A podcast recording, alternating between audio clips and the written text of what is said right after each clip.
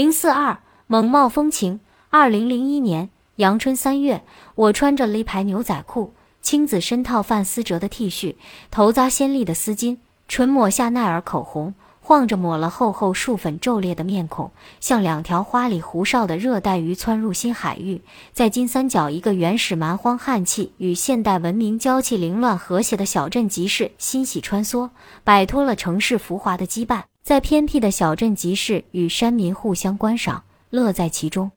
突然，一片骚乱之声，赶街的人面带惶惶之色，潮水般的向后退。发生什么了？只见左前方一间油毛毡房狂喷熊熊火焰，如红绸子凌空飘动，火在跳着、爬着，呼呼向旁边那些竹子和茅房蔓延。那些低矮的小棚子好像纸做的一样，火苗朝它一卷，好像就卷去了半截，其余的半截像醉汉一样摇摇晃晃地倒在火焰当中。许多赶街的人像林中小动物，惧怕洪水猛兽般夺路奔逃。胡芳堵住一仓皇逃窜的山民问话，得知前面一家餐馆失火了。很快的开来了几辆绿色的大卡车，呼啦啦冲下了一标佤邦军人，有的拿桶抬盆，还有的扯着水管，像猛虎下山冲进火海救火。这可是小镇今天的头条新闻。胡芳要回屋拿摄像机拍摄，他交代我们回客栈等他。我和青子不可能傻冒样回屋等他，就和看热闹的人们聚在一块高地观望火势。胡芳动作敏捷的向战地记者，立马扛着摄像机跑来了。他迅速窜到失火处旁边的三楼屋顶向下拍摄。救火的军人们在呼呼燃着的大火里勇敢忘我的扑打着，观火的人群随火势前拥后退，不断发出啧啧的惊叹声。火终于被奋不顾身的军人们扑灭了。有几个战士衣服烧得焦黑，面孔像唱戏的花脸。提着摄像机的胡芳回到我们身旁，青春的脸蛋红霞飞舞。他水都来不及喝一口，又带我们到设在蒙茂小学里的县电视台。这是一间三十多平方米简陋的教室，既是电视制作室，也是演播室。坑洼不平的三合土地面，并排的几张课桌放置着电脑。电视器材，白惨惨的生石灰墙面挂着一幅山崖瀑布塑模画，旁边竖立一盏白炽打光灯。胡芳郑重坐在那幅塑模画下，向我们演示他的电视主持工作，夹杂大量本地方言的汉语普通话，可见中华文化在金三角的影响。播音与专业电视主持相距甚远，但他们像山涧流淌的小溪，清澈甘甜本质。我和青子对他业余但不失自然清新的主持风格惊诧之余，不得不钦佩他的勇气及对这份工作的热诚。胡芳任教的新闻班的学生已在此恭候多时，这些当地十八九岁的男女青年对来自外界的一切充满好奇。两个异国女记者，他们这样认为的到来，对他们无疑是值得兴奋的。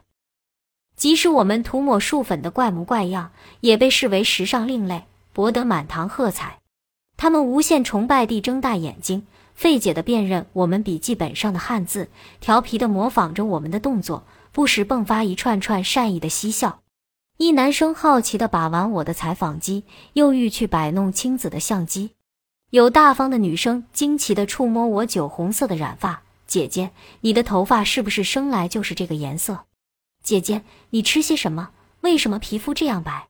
一个黑皮肤的女孩惊现青紫雪白的肌肤，怯生生地问：“一个留分头的男生崇拜并固执地指认我，我在曼德勒时在电视上看见过你，你是国际有名的记者。”在金三角一个偏僻的小镇，由一个中国高中生任教的新闻学习班，满腔热忱的当地青年学生兴奋地打着微型手势，争先恐后以挤在我和青子身边为荣，簇拥着我们留影。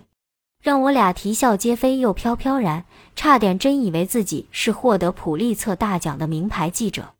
道别了这帮急切渴望接近外界的小镇青年，胡芳带我们去参观蒙茂小学学前班。一百多平方米的教室，竟聚了二百多个四五岁的小孩。一个短发齐耳的佤族女教师带领孩子们咿咿呀呀地读着缅文。孩子们见到我们拍照。滑的全都拥过抢镜头，有些干脆站上课桌，同志无邪的做鬼脸。我们捧腹大笑。女教师脸红的像朵鸡冠花，在黑板上写了两个歪斜的汉字“你好”，用教鞭指着大声领读。孩子们乌溜溜的黑眼睛随着我们滴溜溜的转，参差不齐的中国话“你好”的稚嫩嗓音在教室回荡。经了解，蒙茂县小学实行义务教育，包括学前班，学生分别学习汉、缅、佤、泰、英五种文字，佤语和汉语是必修课。教育资金统一由县委出。